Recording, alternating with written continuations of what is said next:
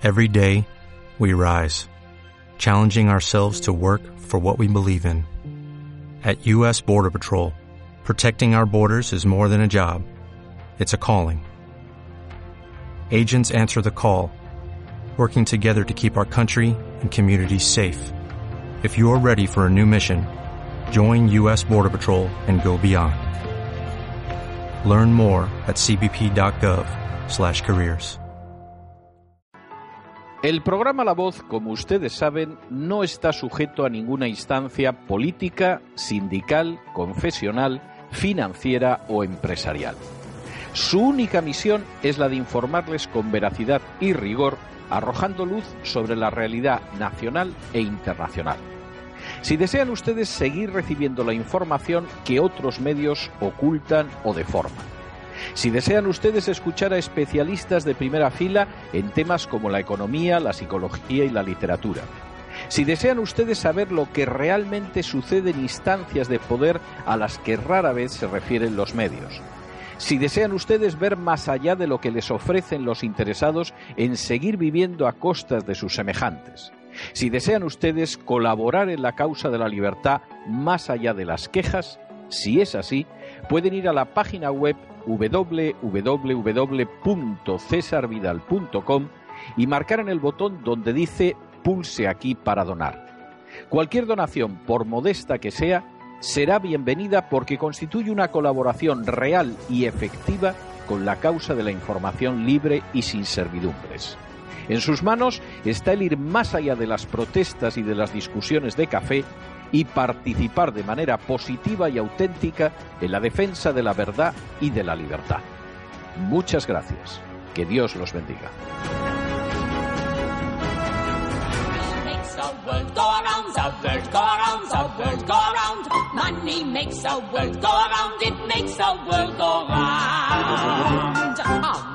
La economía que se fue con Roberto Centeno.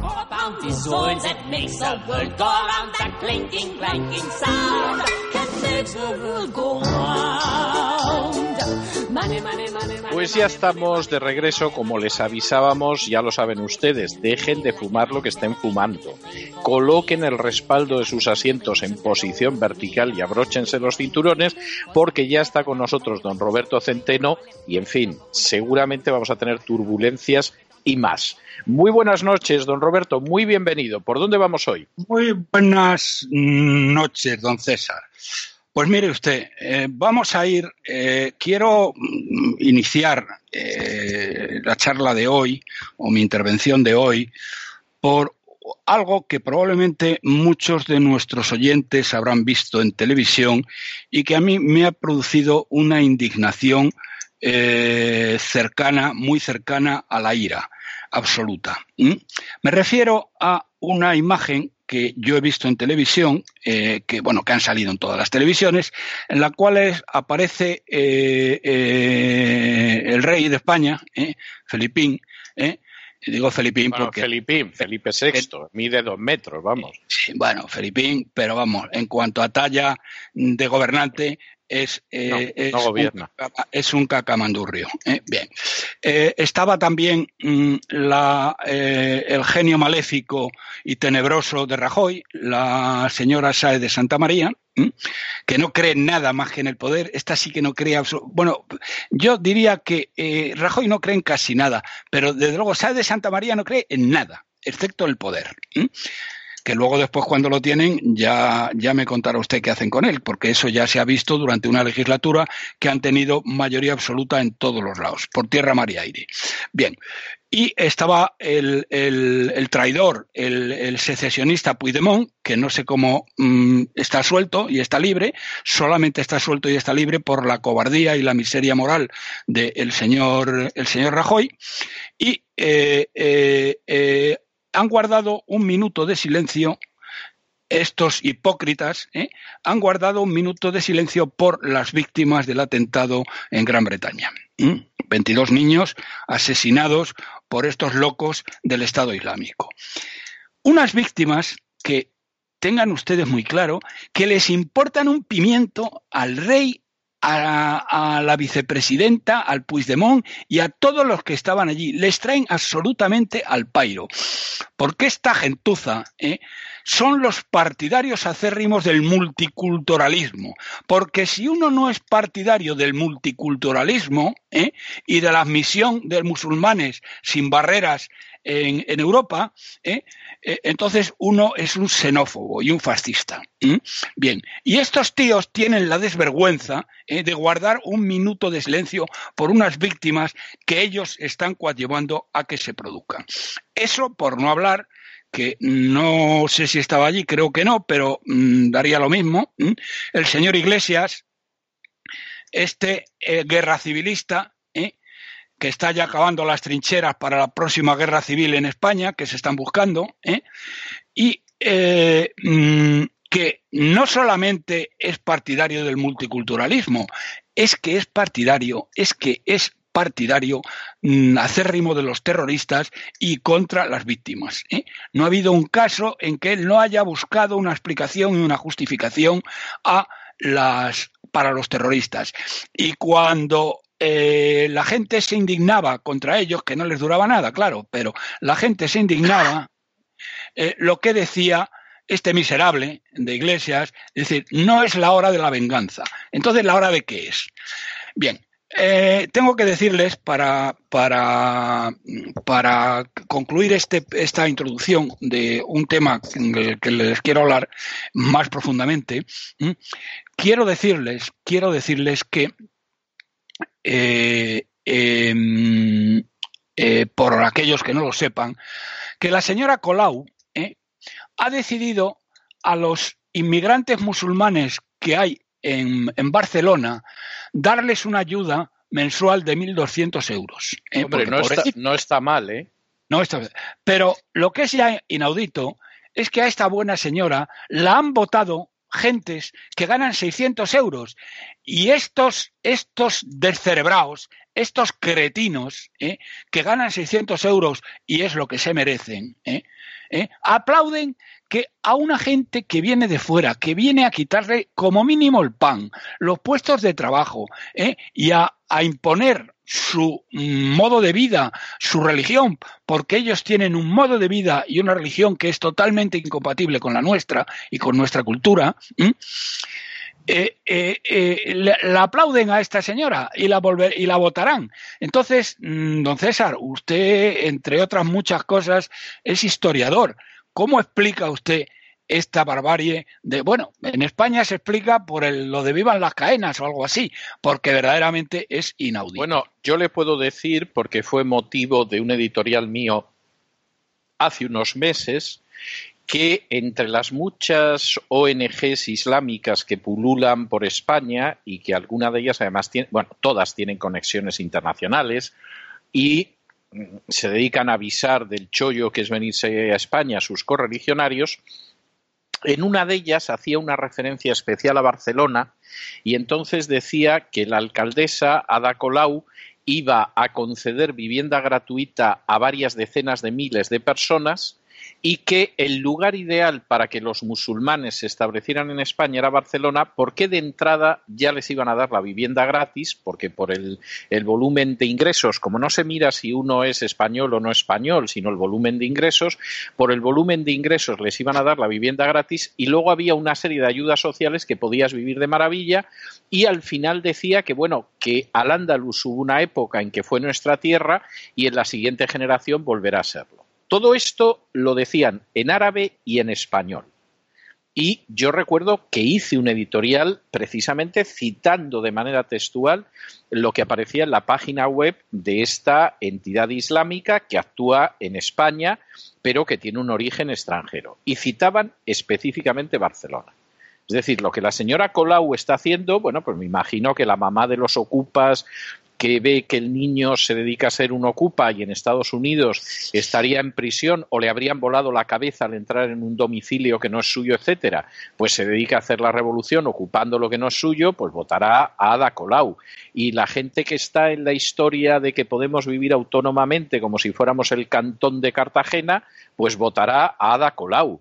Y la gente que se cree lo del multiculturalismo y contempla incluso con alegría que barrios castizos de Barcelona ahora parezcan Islamabad, pues estarán encantados. Pero claro, como forma de suicidio de un país, eh, es que se me ocurren pocas más rápidas y más efectivas.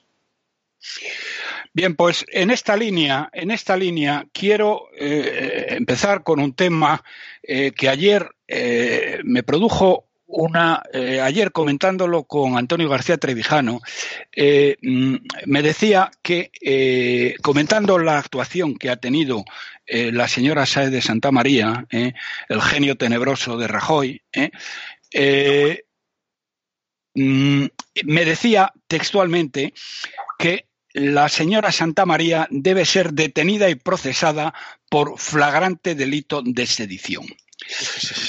para, aquello, para aquellos, porque claro, esta, la autoridad, digamos, del SAE de Santa María es muy superior a la de Ada Colau y además, sobre todo, sus millones de votantes es que piensan exactamente lo contrario de lo que esta miserable acaba de hacer.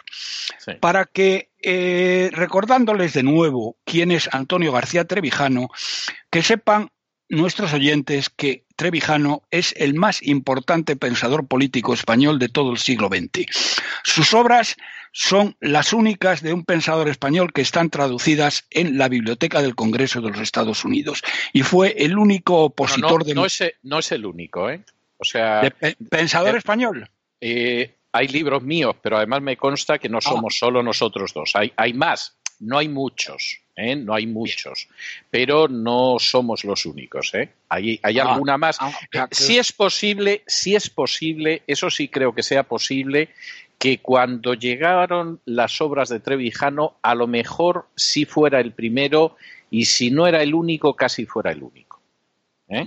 Pero, pero hay algunos que también tenemos alguna, o sea, no, no es el único, pero también tengo que decir que, que hay muy pocos, ¿eh? eso también se lo muy bien, muy bien, muy bien.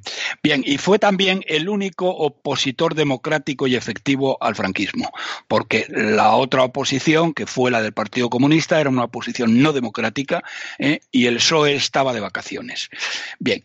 Eh, realmente, eh, hablando con él, él estaba estupefacto ante la insolencia delictiva de la vicepresidenta Sáenz de Santa María al invitar a Puigdemont a proponer en el Parlamento español su ultimátum de que o bien obtiene autorización para realizar un referéndum vinculante o bien declara la independencia unilateralmente, para lo que ya han diseñado un plan de acción que el país eh, yo creo que era ayer, no sé si hoy o ayer, no, ayer o hoy, mm, me parece que ayer, dice, eh, explicaba eh, con todo detalle.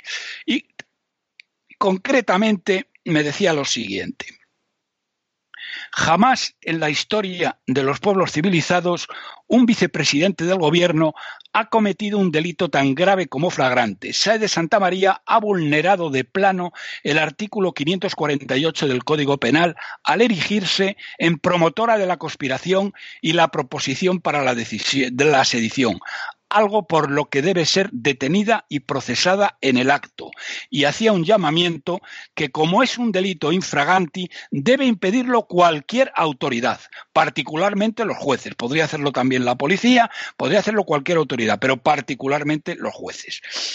Me señalaba, por otro lado, eh, porque alguien se puede decir, hombre, Ibarreche hizo lo mismo. No, vamos a ver. El caso actual nada tiene que ver con el plan Ibarreche, que una vez aprobado en el Parlamento Vasco, por la mínima, porque lo aprobaron con 36 votos frente a 34, eh, lo que proponía era la realización de un referéndum de independencia. Y lo que hizo Ibarreche mm, fue enviarlo al Parlamento de España para que lo estudiara y en su caso lo aprobara. ¿Eh? es, donde es muy distinto a esto. Es totalmente diferente y donde fue rechazado por abrumadora mayoría, 302 votos, me parece, contra 48. Con lo cual, eh, de Spran y Barreche, como bien saben ustedes, y valga la redundancia, nunca más se supo. Hoy Puigdemont y su banda de sediciosos, crecidos por la cobardía y la transición de Rajoy, pretenden un ultimátum como si tuvieran fuerza militar, razón jurídica o histórica, porque Cataluña para hacerlo real. Sepan ustedes eh, y cualquiera que haya estudiado historia en, en, un sitio digno, ¿eh? Sabe perfectamente que Cataluña jamás de los jamases fue independiente en toda su historia y menos aún una nación.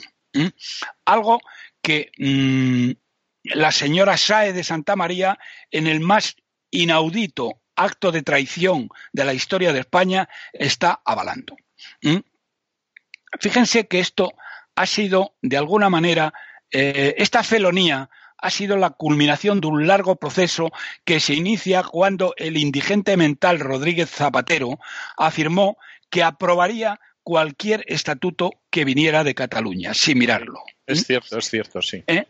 Luego, en marzo del año 12, Montoro convocaría en Madrid a todos los presidentes autonómicos, supuestamente para comunicarles lo que había sido un tema, una oferta central de la campaña de Rajoy, reiterado y reiterado después en enero y febrero, según el cual el gobierno estaba decidido a acabar con el despilfarro político y dentro de ello a cerrar textualmente 1.500 empresas públicas inútiles y a controlar férreamente el gasto autonómico. Y ahí lo que decía Montoro es enviaremos a los hombres de negro, es decir, intervendremos a todas las comunidades autónomas que no cumplan los adjetivos de déficit, que eran, eran prácticamente 12 eh, de 17.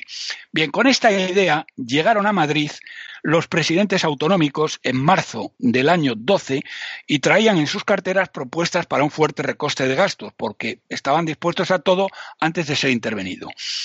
Sin embargo, lo que Montoro les dijo siguiendo las órdenes de Rajoy sería inaudito, todo lo contrario. Fíjese, Montoro, de decir dos semanas antes, mandaremos los hombres de negro a todas las comunidades que no cumplan, pasa a decir no dejaremos quebrar a ninguna comunidad autónoma y para ello crearemos un fondo de liquidez autonómico que garantizará este objetivo. Obviamente los presidentes autonómicos empezaron a saltar de alegría y tiraron los planes de recorte de gasto a la papelera y los sustituyeron por las peticiones de fondos correspondientes para seguir despilfarrando. Entre 2012 y 2016, las comunidades autónomas han recibido más de 215.000 millones de euros de su dinero, señoras y señores, de su dinero, 215.000 millones de euros, y las corporaciones locales 6.400. Para este año, para el año 17, y concretamente para el primer semestre, el gobierno ha decidido asignar 12.000 millones de euros eh, para las comunidades autónomas. Este dinero inicialmente era un préstamo con intereses y amortizable. Finalmente es de interés cero y ya se está hablando de una serie de quitas. Es decir, que será gratis et amore. No lo van a tener que devolver y además es sin intereses. Es imposible imaginar una gestión más desastrosa del gasto público que la realizada por el gobierno de Rajoy. Hay que estar literalmente locos. Pero es que el tema sería mucho peor que un disparate político. Sería sobre todo un acto de alta traición. Miren ustedes, de los 215.000 millones de euros, la parte del León se la dan a Cataluña, que teniendo una participación en el PIB nacional del 18%, se lleva al 32% del total, 66.550 millones de euros. Con lo cual. Y en, el, y en el caso del FLA, el 60%. O sea, además, además, a más a más. ¿Qué dirían ellos? No, este es el FLA. Eso es el flap, eso digo. O sea, quiero decir, la proporción que usted dice es correcta, pero quiero decir que además en el caso del FLA, el 60% se lo lleva a Cataluña. Bien, bueno, en este primer semestre Cataluña será de nuevo la que más dinero perciba. ¿eh? 3.600 eh, millones, por delante de Andalucía o de Valencia, que tienen eh, uno la misma población más o menos y Andalucía mucha más población y recibirán unos 2.000 millones. Bien. Sin embargo, ni siquiera un delito como el robo de sus ahorros a los millones de contribuyentes españoles que supone esto es comparable al de alta traición en la que Rajoy y su gobierno y el rey, naturalmente, han incurrido. Han claudicado en la defensa del imperio de la ley y de la democracia, algo por lo que deberían ser destituidos y procesados. Es el más grave en eh, esto, esto son palabras de eh, Trevijano textualmente, han claudicado en defensa del imperio de la ley y de la democracia, algo por lo que deberían ser destituidos y procesados. Es el más grave de todos los crímenes políticos concebibles. Por ello, mm, parece imprescindible eh, mencionar este hecho histórico, como una pandilla de cobardes y traidores ha puesto España al borde de su destrucción. ¿Mm?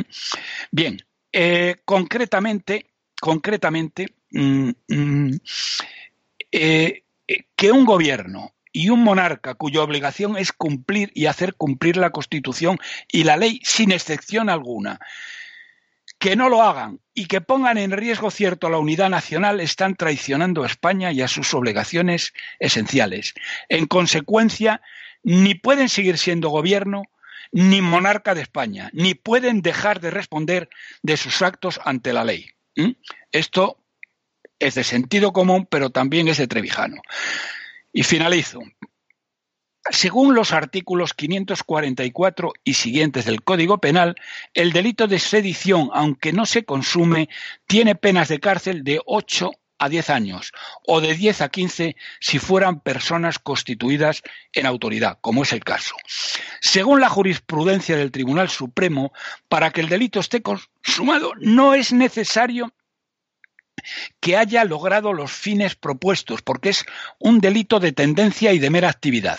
Concretamente, dice el artículo 548, la mera conspiración, provocación o proposición para la sedición es ya un delito. Y Rajoy y su gobierno han permitido que se consume el delito. Es decir, no han hecho nada para impedir la sedición, la sedición de Cataluña, aunque no hayan sido traicionados. ¿Mm? Bien,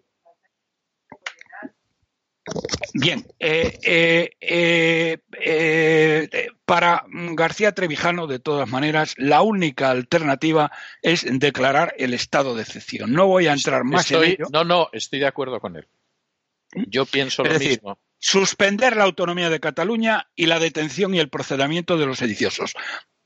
Que tengamos que ver y que tragar como un chulo de mierda, y perdón por la expresión, como Puigdemont, que no es nadie, solo es lo que Rajoy, con su cobardía y su miseria moral y su felonía, le permite ser, porque es que los secesionistas no tienen ni media bofetada, ni media bofetada, es que resulta verdaderamente increíble. Resulta es, bochornoso y yo estoy de acuerdo con Trevijano. O sea, cuando la gente habla del 155, etcétera, eso es muy complicado. Lo que hay que declarar es el estado de excepción. El estado de excepción, efectivamente. Estoy, totalmente de acuerdo es partidario del estado de excepción, no del, no del 155. Yo también. Es mucho más complicado. Tiene, tiene una razón de ser. Trevijano es una persona que, aparte de la visión política que tenga, etcétera, etcétera, es una persona que tiene una formación jurídica muy sólida.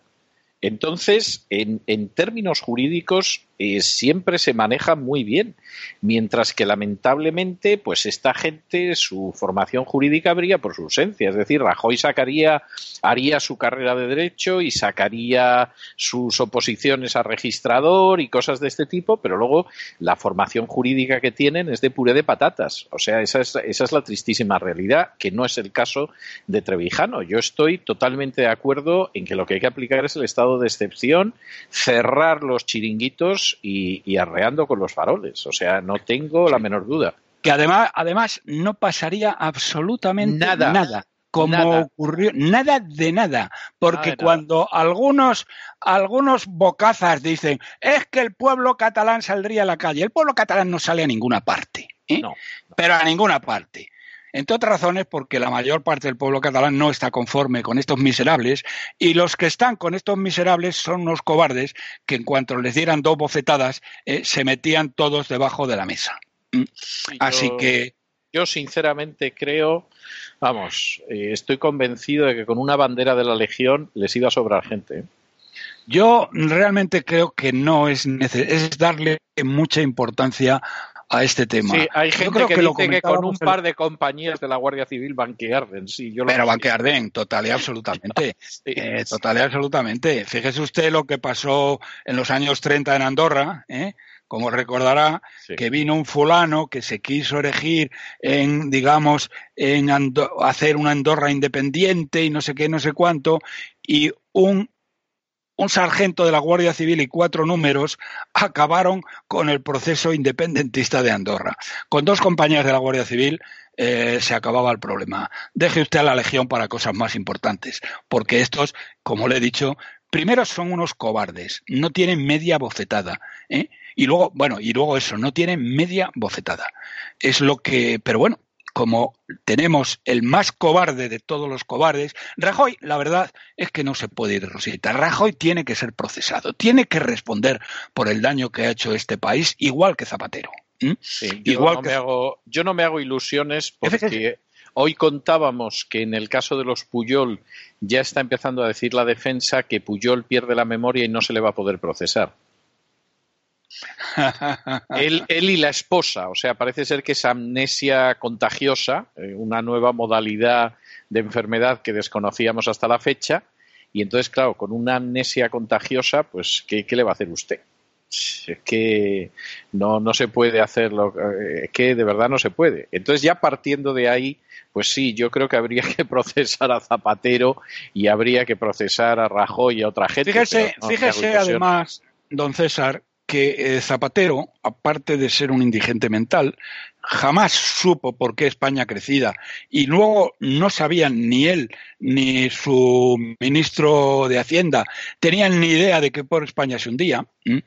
Eh, eh, aparte de todo esto, aparte de lo de Cataluña, hizo otra cosa que puede tener consecuencias muy graves. Y usted que es historiador, creo que me dará la razón. Este miserable, con la ley de memoria histórica, ha abierto las trincheras de nuevo entre las dos Españas. Y eso lo ha hecho en un país que tiene una trayectoria de guerras civiles mayor que ningún otro país europeo. Bueno, eh, las cosas, lo que ha conseguido de momento es volver otra vez a la radicalización de España y de eh, los unos contra otros. Es decir, las trincheras están abiertas. Eh, de momento, los únicos que disparan en las trincheras son ellos, ¿eh? los de Podemos, ¿eh? apoyados por los socialistas, etcétera, ¿eh? lo único que hacen es contar su versión y disparar contra los que no son contra ellos. Pero claro, eso no va a durar siempre, porque media España no se va a dejar aplastar por la otra media. Bueno, yo ahí, ahí soy menos optimista que usted, pero en fin, es una. ¿Menos optimista en qué sentido? En el sentido de que yo no espero ninguna reacción por parte de de la noble España, pero bueno, en fin. Pero, ¿qué quiere decir? ¿Que nos vamos a dejar invadir por los podemitas y demás hermanos mártires? Eh, yo no espero ninguna reacción. Es decir, vamos a ver, yo no sé qué va a pasar, ¿eh? o sea que eh, vaya usted a saber, lo mismo no, no pasa nada, etcétera, pero yo no me sorprendería nada que acabemos teniendo un gobierno de coalición del Frente Popular, porque Rajoy lleva jugando con fuego mucho tiempo y eso no se puede hacer. Y, entonces, pues bueno, pues en última instancia, si eso sucede, no va a pasar nada. No va a pasar nada porque cree que los del Frente Popular no van a empezar a, quemar iglesias y a instalar checas no, no, España. No, no creo, no creo que vayan a quemar iglesias. vamos a ver, no digo yo que no suceda algo con alguna iglesia en algún momento, pero en términos generales, yo no creo que vayan a quemar iglesias ni, ni a instalar checas de momento, de momento, y estoy convencido de que además el gobierno lo presidiría un socialista y que además eh, juraría el gobierno delante del rey y el rey impasible el ademán, como, como se decía antes, y eso es lo que creo. O sea, el, luego... el Frente Popular le daría la independencia a Cataluña en contra de la opinión mayoritaria de los catalanes? Eh, yo creo que el Frente Popular celebraría un referéndum y que seguramente, seguramente lo que tendríamos sería una Cataluña todavía más subvencionada de lo que hay ahora que haría lo que le saldría de las narices pero que teóricamente mantendría una cierta relación con España, más que nada para justificar estar dentro de la Unión Europea, pero luego harían lo que quisieran, la justicia se acabaría allí y vería usted lo que tardaban en dar carpetazo a todas las causas instruidas contra el orinable Puyol, el Palau, más y todos los demás. Es, es lo que yo creo, ¿eh? lo que me parece que, sería posible. Más allá de eso, eh, no voy. ¿eh? pero yo creo que eso sería bastante, bastante posible que se produjera. Es la, la sensación que yo tengo. ¿eh? que eso es lo que se puede producir y es detrás de lo que van. O sea, y además, fíjese, todavía le voy a decir otra cosa que me parece enormemente grave, pero, pero es que de verdad que la creo de corazón. Estoy convencido de que el Partido Popular busca una solución que no se distancia mucho de eso. Lo que pasa que en el caso del Partido Popular querrían salvar un poco la cara, como se dice a este lado del Atlántico, y no celebrar el referéndum. Y por eso la famosa, la famosa expresión de Rajoy de podemos hablar de todo menos del referéndum. Y es verdad, es verdad. O sea, la idea es que podemos concederos todo menos el referéndum. Que ya, ya eso tiene un problema, don César. Eh, tiene un problema y es que España está quebrada. Eh, la deuda española en relación al PIB es del 170%. Hay un dato que quería dar y lo doy ahora. Fíjese, don César. No, de eso no tengo ninguna duda. ¿eh? O sea, quiero decir, vamos a ver, pero mire, el que quieran hacerlo no quiere decir que sea posible. Yo le digo lo que quieren hacer. No, que no es que no es financieramente posible, físicamente posible, si usted quiere. Vamos a ver. Mire, don César. Eh, el, primer, el primer trimestre de este año, que este era el dato que quería económico que quería dar, que me parece eh, terrible, ¿eh? en el primer trimestre de este año la deuda pública española ha subido en 22.500 millones de euros. 22.500 millones de euros. El PIB, el PIB, perdón, el PIB, don César, si hacemos como que nos creemos que el PIB oficial es de, es de verdad, eh, ha crecido la riqueza de España en este primer trimestre, ha crecido en 8.900 millones de euros. Es decir, por cada euro de riqueza creada, hemos tenido que endeudarnos en 2,5 euros. Usted comprenderá, y hasta un niño de primaria lo se daría cuenta, de que un país que para crear uno de riqueza necesita endeudarse en dos y medio, no va a la recuperación, sino a la quiebra. ¿Mm? Claro, no, no, eso, eso. Bien. Y esto, perdón, y esto que lleva ya mucho tiempo en marcha, porque no es de ahora, ¿eh? continúa y por lo tanto esto tiene un final. ¿Cuándo se va a producir ese final? Pues en cuanto la expansión cuantitativa del BCE, o si lo prefieren, el, eh, la barra libre del BCE, el imprimir billetes como si fueran eh, como si fuera confeti, se termine y empiecen a subir los tipos de interés. Y eso no sé cuánto podrá durar, seis meses, un año, no creo que mucho más de eso. Fíjense que el BCE lleva ya comprada deuda española por valor de 250.000 millones de euros. Pero es que el año pasado, don César, la cantidad de deuda que compró el BCE se incrementó en un 80% respecto al año anterior porque los privados ya no compran deuda española. Entonces, fíjese cómo está la situación. Es evidente, don César, que estamos a las 12 menos 5 de la quiebra y de un estallido social, porque una de las cosas que no se puede mantener, que es el sistema de pensiones, este año, eh, para poderlo mantener, tendrán que vaciar totalmente la caja de pensiones y endeudarnos en 10.000 millones de euros, porque el agujero va a ser de 20.000 millones este año, frente a la cifra falsa que dan de 16.000. 20.000 millones. Pero es que el año que viene, como ya no habrá dinero en la caja de la seguridad social, que quedan unos pocos miles eh, de millones de euros, ¿eh? tendremos que endeudarnos en 20, 22 mil millones de euros. Y lo que están pensando, lo que está pensando ahora mismo el gobierno, pero claro, no tiene posibilidad alguna política de hacerlo en este momento, es que van a empezar por suprimir las dos pagas extraordinarias a los jubilados. O sea, tomen ustedes nota de esto. Ah, y nos van a subir el IVA al 23%. Bueno, esas son las dos cosas eso va a misa. las dos cosas que tienen en mente ahora mismo. Y de hecho, no solamente es que eso va a misa, yo ayer le dediqué el editorial porque además estuve contrastando con los impuestos que pagan las empresas del IBEX 35, que muchas no pagan un céntimo porque les da negativo y otras están pagando al año entre el 4 y pico y el 10% de sus beneficios, que no está mal, ¿eh? O sea, si esa presión fiscal se le aplicara a todos los ciudadanos sería verdaderamente maravilloso y solo con que las empresas del IBEX 35 pagaran los impuestos que teóricamente tienen que pagar, es decir, lo que paga el señor que tiene una sociedad y tiene un restaurante o cosas de ese tipo, no tendrían que subir el IVA al 23%. Se podría quedar en el 21. Bueno, pues ya se puede usted imaginar que eso no va a pasar.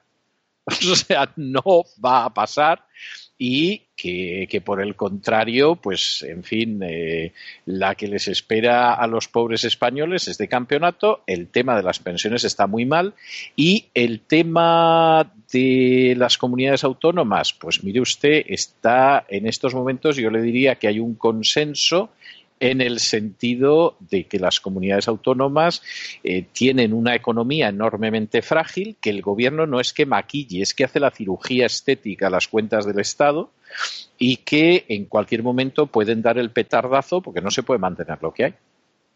Efectivamente, así es, don César. O sea, esa, esa es la tristísima realidad. Entonces, pues, eh, ¿qué quiere que le diga? Yo creo, hombre, vamos a ver, yo lo que no sé, porque esto me parece que es más difícil estimarlo.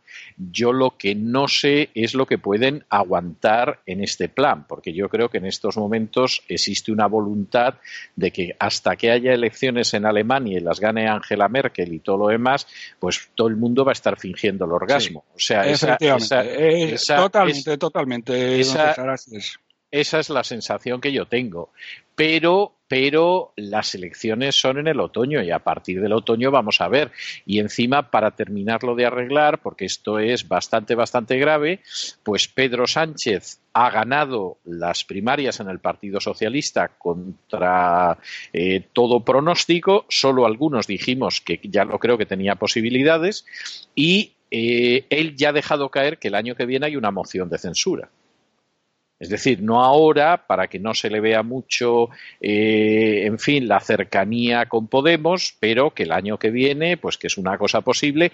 Y sí le puedo decir, eso se lo puedo decir de fuente directísima, que este fin de semana estaban en el Partido Popular angustiadísimos después de la victoria de Pedro Sánchez porque de pronto, de pensar que aguantaban hasta el final de la legislatura sin demasiados sobresaltos y luego, como decía Luis XV, después de mí el diluvio, de pronto se han dado cuenta de que el seguir viviendo del chollo les puede durar unos meses y que después a saber lo que va a venir y que aquella estrategia que en un momento determinado les pareció tan inteligente, que fue la de eh, darle pábulo a, Podemos para que desgastara al Partido Socialista y en la que colaboraron con entusiasmo Intereconomía, 13 Televisión, etcétera, etcétera, porque pensaban que era genial, que así desgastaban al Partido Socialista y que Mariano iba a tener una mayoría absoluta tras otra, bueno, pues el monstruo les ha ido creciendo y al final, pues en coalición lo mismo les da un disgusto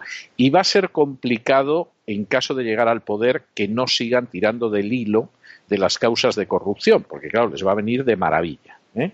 Y entonces, pues al final, Rajoy lo mismo no va a prisión por, eh, por tolerar la sedición y ser negligente en su cumplimiento de deberes institucionales, pero sí, pues vaya usted a saber, porque a lo mejor le daban eh, dinero de la financiación ilegal en cajas de puros. ¿Eh? claro, y entonces, entonces al final, pues va a acabar cayendo ahí y no va a acabar cayendo por lo otro. Entonces, vamos a ver, el panorama es un panorama muy difícil y yo además estoy convencido de que, como suele pasar con casi todo en la historia de España, eh, viene al final muy relacionado con malos tiempos económicos. Es decir, finalmente, si Felipe González la economía no se le hubiera torcido a saber las elecciones que hubiera ganado, Zapatero a saber el tiempo que hubiera estado de no haber estallado la economía y Rajoy lleva mintiendo a la gente durante años, pero bueno, va a llegar un momento en que como, como se mueva un poco más el vehículo de lo que ya se mueve, pues va a ser complicado. Yo estoy convencido de que es así. Esa es la realidad. Don Roberto, no sé si quiere usted añadir algo más por esta noche. Pues nada más. Bueno, y nada pues, menos. Pues y nada menos. Yo le voy a dejar con un tema sonoro que es que me parece que es, que es el adecuado, el adecuado después de lo que acaba usted de describir y yo realizar alguna postilla, que es un tema de una cantautora que a mí me gusta mucho, que se llama Lorena McKinney, que se llama la oración de Dante, que suponemos que es la oración que pronunció el famosísimo poeta florentino cuando vio los siete círculos del infierno, ¿no? Pues seguramente nos tendríamos nosotros que sumar a la oración de Dante porque cuando observas la situación en España no es para menos. Y permítame que acabe con una anécdota no le puedo dar todos los datos a micrófono abierto porque, porque es una cuestión confidencial. Pero eh, la semana pasada a mí me invitaba a desayunar en el hotel más caro de Miami, seguramente uno de los mejores desayunos que se pueden ofrecer en este planeta. Me invitaba un amigo muy querido, que además es muy importante y que se dedica, entre otras cosas, a mediar en conflictos internacionales y los suele resolver. ¿eh? Es verdad que nunca se ha metido en Israel y Palestina y cosas de este tipo, pero bueno, conflictos internacionales de cierta envergadura es una persona que, que es su trabajo y los suele resolver. Y entonces, esta persona que ya puede usted imaginarse los contactos que tiene en varios países, y a mí me ayudó, por ejemplo, mucho en una etapa que estuve en Washington trabajando con uno de mis últimos libros, me invita a desayunar y nada más eh, llegar a la mesa y empezar a charlar y nos echan el café, de pronto dice, mira, acabo de regresar de tu país, dice, lo he encontrado descojonado y empleó, empleó exactamente esa expresión y no lo dijo en el sentido de que es que se estuviera la gente partiendo de risa en España. Pero me dijo eso, dice, mira, he encontrado tu país descojonado. Dice, eso está sujetándose, dice, con una fragilidad tremenda. Sí, sí, sí, totalmente con alfileres, sí. Y lo cual, lo cual, dicho sea de paso, no me da ninguna alegría, me preocupa muchísimo, pero lo que no se puede hacer es ocultar la realidad. En fin, don Roberto, que le dejo con la oración de Dante y Lorina McKinney y nos vemos la semana que viene, Dios mediante. Un abrazo muy fuerte. Otro para todos vosotros. When the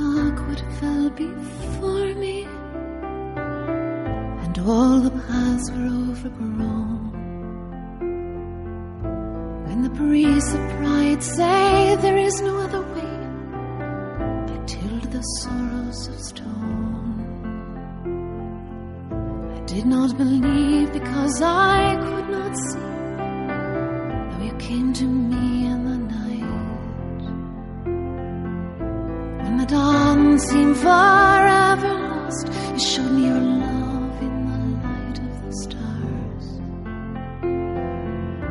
Cast your eyes on the ocean, cast your soul to the sea, where the dark night seems endless. Please remember me. When the mountain rose before me, the deep well of desire the fountain of forgiveness beyond the ice and the fire. Cast your eyes on the ocean, cast your soul to the sea. When the dark night seems endless, please remember.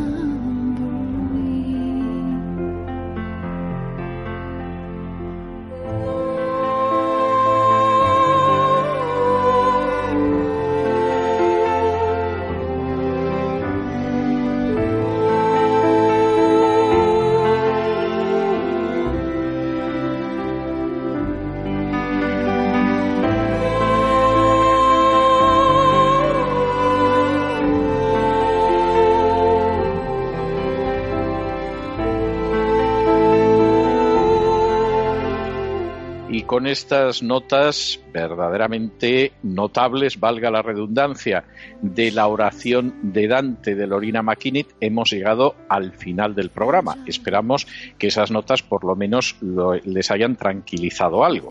En cualquiera de los casos, también esperamos que lo hayan pasado bien, que se hayan entretenido, que hayan aprendido una o dos cosillas y los convocamos para mañana Dios mediante en el mismo lugar y a la misma hora y como siempre nos despedimos con una despedida sureña. God bless you. Que Dios los bendiga.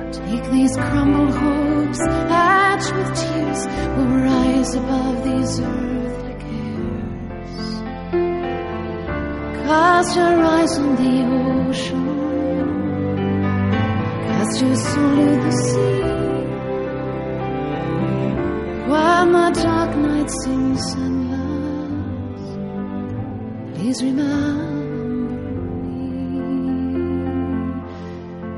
Please remember me. Please remember.